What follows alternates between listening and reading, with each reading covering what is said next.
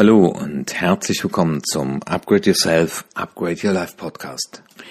In dieser Folge Nummer 167 spreche ich heute zum Thema Stress auf der Arbeit. Ja, ich grüße die Luisa aus Köln, die mir gesagt hat, das wäre doch mal ein wunderbares Thema und in diesem Zusammenhang, wenn ihr Themenwünsche habt, dann lasst mir die auf erfolg.martinwitsche.de zukommen und dann teile ich gern mit euch meine Gedanken zu diesem Thema. Ja, fangen wir doch mit diesen beiden Worten an. Einmal Arbeit.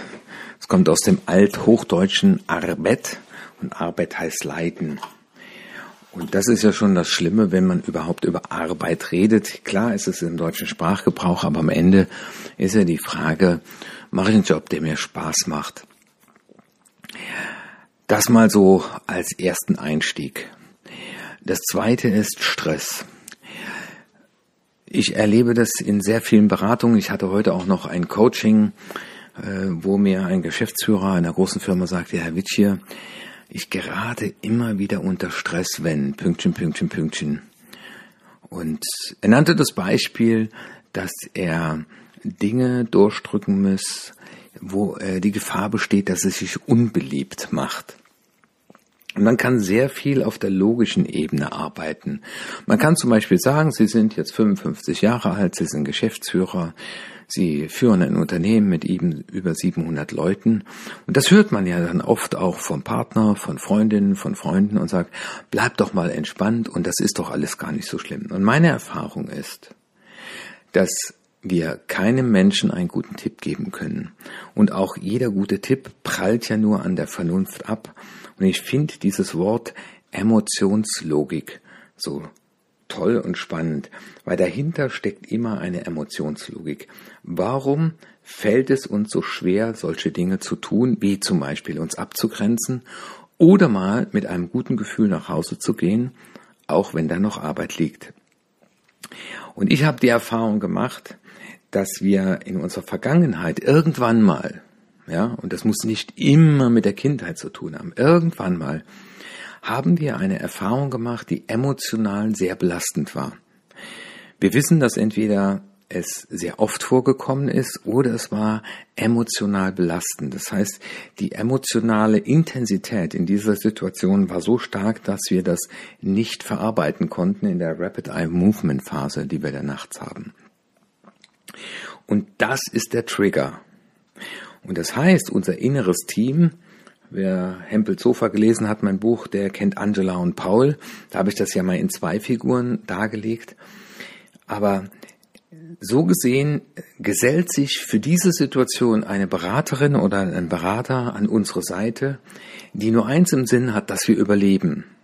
Und wenn dieser Berater das Gefühl hatte, dass es bedrohlich war, wenn wir eine Arbeit nicht zu Ende gemacht haben, wenn wir vermeintlich daran schuld waren, dass jemand anderes Kopfschmerzen hatte, wenn wir ausgegrenzt wurden, wenn wir Schmerzen erfahren haben, wenn wir ausgelacht wurden, dann ist ab diesem Zeitpunkt im Prinzip das innere Team in Alarmbereitschaft, wenn eine solche vergleichbare Situation wiederkommt. Und dazu gehören auch Glaubenssätze.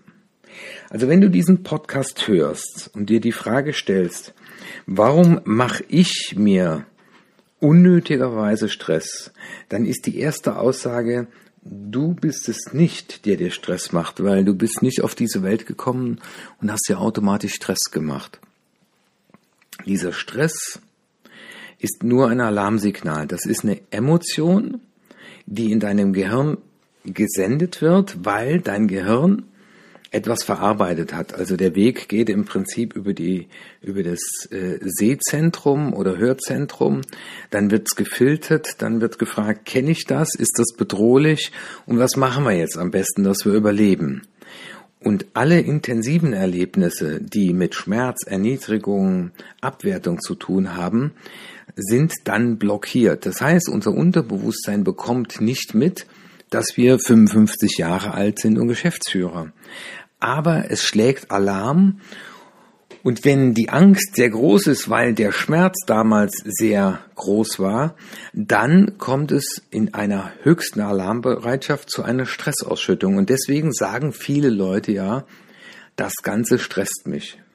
Man muss allerdings unterscheiden, es gibt auch viele Leute, die man trifft und fragt, und wie ist es so? Ah, oh, äh, habe keine Zeit, ich habe viel Stress. Ich unterscheide gerne in meinen Beratungen immer wieder, hast du viel zu tun oder hast du Gefühl, das Gefühl, dass du etwas nicht schaffst, was du eigentlich schaffen solltest? Und ich bringe da gerne das Beispiel, ähm, dass wir in der Schule ja äh, Hausaufgaben bekommen haben. Die Lehrerin wusste, äh, zwei Mappen, die rote und die grüne und damals jeweils drei Arbeitsblätter, das kann ein normaler Schüler in eine, einem Nachmittag mit ein bisschen Hilfe der Eltern leisten. Also sind wir programmiert, die Arbeit, die wir bekommen, können wir leisten und die müssen wir zu Ende bringen. Und deswegen sagen so viele Leute mir auch, wissen Sie, Herr Witscher, ich bin dann immer so gestresst, weil auf meinem Schreibtisch liegen noch Dinge, die ich nicht zu Ende machen konnte. Und das sind diese Programmierungen, das ist so ungefähr dann das Gefühl, ich habe meine Hausaufgaben nicht alle gemacht. Die Lehrerin kommt und sagt, uh, das Arbeitsblatt Nummer vier ist aber nicht gemacht. Und das ist das, was Menschen unter Stress setzt. Das heißt, die Rückmeldung vom Unterbewusstsein ist Stress und der ist nicht nötig.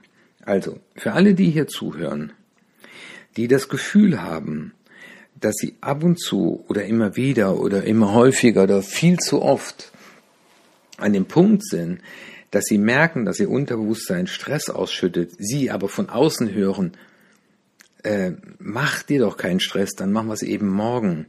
Da ist es mal ganz wichtig, das innere Team zu befragen. Es gibt mittlerweile eine wunderbare Methode, das Emotionscoaching, da habe ich jetzt auch nochmal eine Ausbildung zugemacht in mehreren Modulen, das innere Team auf die Bühne zu holen.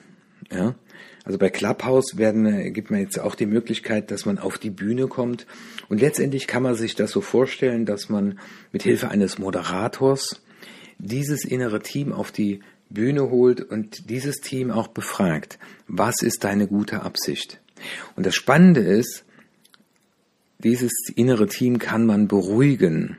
Ja, man kann es abholen, man kann dafür sorgen, dass man in einen versöhnlichen Zustand kommt. Denn ich habe das heute erlebt, das war so genial. Äh, ich bin jetzt mittlerweile 55 Jahre und ich bin nicht mehr schutzlos ausgeliefert. Und wenn jemand, das läuft eben übers Unterbewusstsein. Und deswegen bitte, wenn ihr Leute habt, wenn ihr Freunde habt, Familienangehörige, es macht wenig Sinn, auf der logischen Ebene mit ihnen zu arbeiten. Und ich bin so beseelt und beflügelt, dass es jetzt die Möglichkeit gibt, dass man die Leute eben auf der unterbewussten Ebene abholt und dass sie als Gehirnarchitekten das selber tun mit Anleitung. Und das funktioniert. Und Leute, die das gemacht haben, rufen mir zu, Witsche, der Stress ist irgendwie weg. Äh, dieser, dieser Drang, dieses äh, wie gezwungene, dieses was sich so komisch anfühlt, ja. Und ich glaube, dass zum Beispiel viele Burnout-Patienten zwar äh, in ihrer Therapie die eine oder andere Gespräche führen, aber es wird meiner Erfahrung nach zu viel auf der logischen Ebene gearbeitet. Aber wie man das innere Team beruhigen kann, dass die einfach wissen, die Zeit ist vorbei. Du bist in Sicherheit. Da gibt's keine Klasse mehr, die dich auslacht. Da gibt's keine Fußballfreunde, die dich ausgrenzen, weil du eben nicht so sportlich bist. Da gibt's keine Leute, die dich ausgrenzen, weil du nicht tanzen kannst.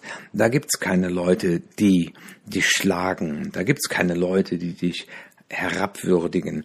Und das sind alles die Narben auf der Seele der Menschen, die dann sagen, wissen Sie, eigentlich gibt es gar keinen Grund, weil ich werde für neun Stunden Arbeit bezahlt.